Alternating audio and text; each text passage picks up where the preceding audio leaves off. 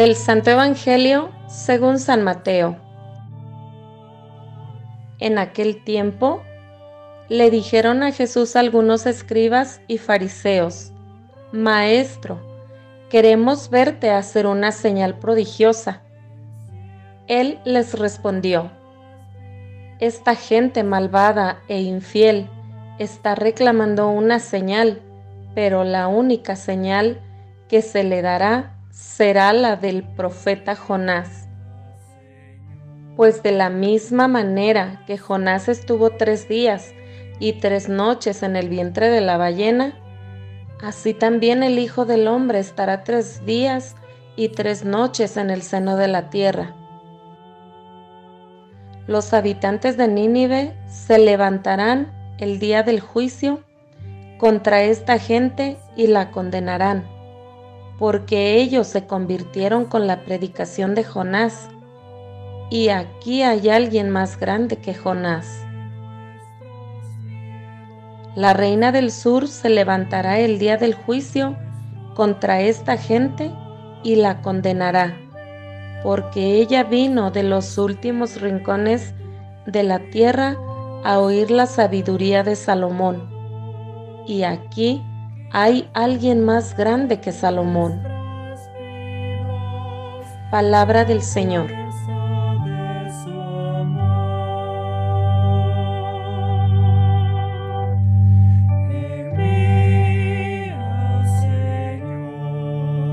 En el Evangelio de este día, los escribas y los fariseos piden a nuestro Señor una señal, pero no cualquier señal, sino una señal prodigiosa una señal externa, una señal en donde se vea el prodigio, donde se vea el milagro, donde se vea eh, el efecto sorprendente para los ojos humanos.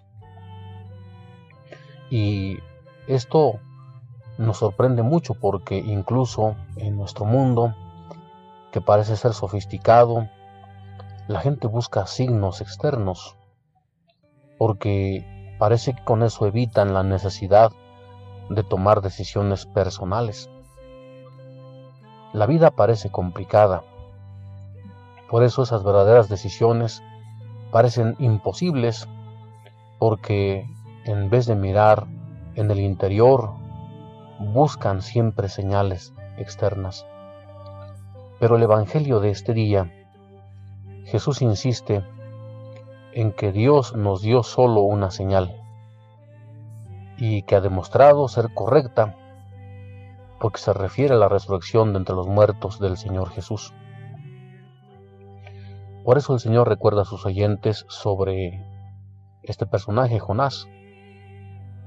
La predicación de este hombre guía a la gente de Nínive a cambiar vidas, a cambiar sus vidas ese también es el llamado básico del Señor Jesús, así empieza de hecho su predicación. Conviértanse y crean en el Evangelio. Cambien sus vidas, abran su corazón. En cambio, estos fariseos, estos escribas reclaman un signo. Pero Jesús no quiere satisfacer solamente su curiosidad, se niega a darles un signo, excepto este, que es el de Jonás. ¿Cuántos de nosotros pedimos también signos a Dios. Le decimos que no queremos ir, por ejemplo, a la Santa Misa, que no nos interesa confesarnos, a no ser que se nos pida de manera clara. Reclamamos pues una señal del cielo. Cristo quiere purificar esa intención nuestra. Nos pide hacer un salto de fe, confiar en su palabra y entregarnos a su voluntad. Él, cuando estaba sufriendo en la cruz, no vio ningún signo del Padre, no escuchó una voz potente, celestial, en donde, por ejemplo, le dijera, ánimo, solo faltan unos cuantos minutos. No, no escuchó eso. Y sin embargo el Señor persevera hasta el final. Por otro lado, los signos no nos van a servir si no queremos seguir a Cristo. Los fariseos habían visto muchos milagros, pero no se dejaron convencer. Es también el caso de los hermanos del rico Epulón, que le piden que vaya Lázaro a advertirle a sus hermanos y Dios contesta, que aunque resucite un muerto, pues no van a creer si no quieren creer. Cristo pues no quiere darnos un, un signo exterior, más bien llama a que profundicemos en nuestro interior y que nosotros mismos, una vez comprendido esto, seamos signos de su amor en el mundo. El profeta Jonás fue un signo de conversión para los habitantes de Nínive. Estos se arrepintieron y cambiaron su vida al escuchar su predicación. Nuestra sociedad se parece a la de Nínive, poblada de muchos pecadores y gente que no conoce a Dios. Cristo nos manda a ser sus embajadores en el mundo.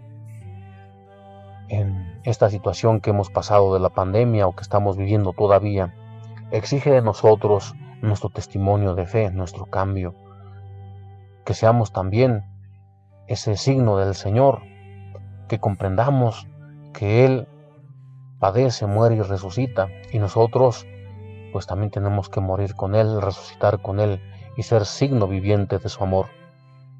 Que Dios nos haga entender estas cosas para poder ser signos del amor de Dios. Que Dios nos conceda a todos esta gran bendición. Dios te bendiga y que tengas un feliz día.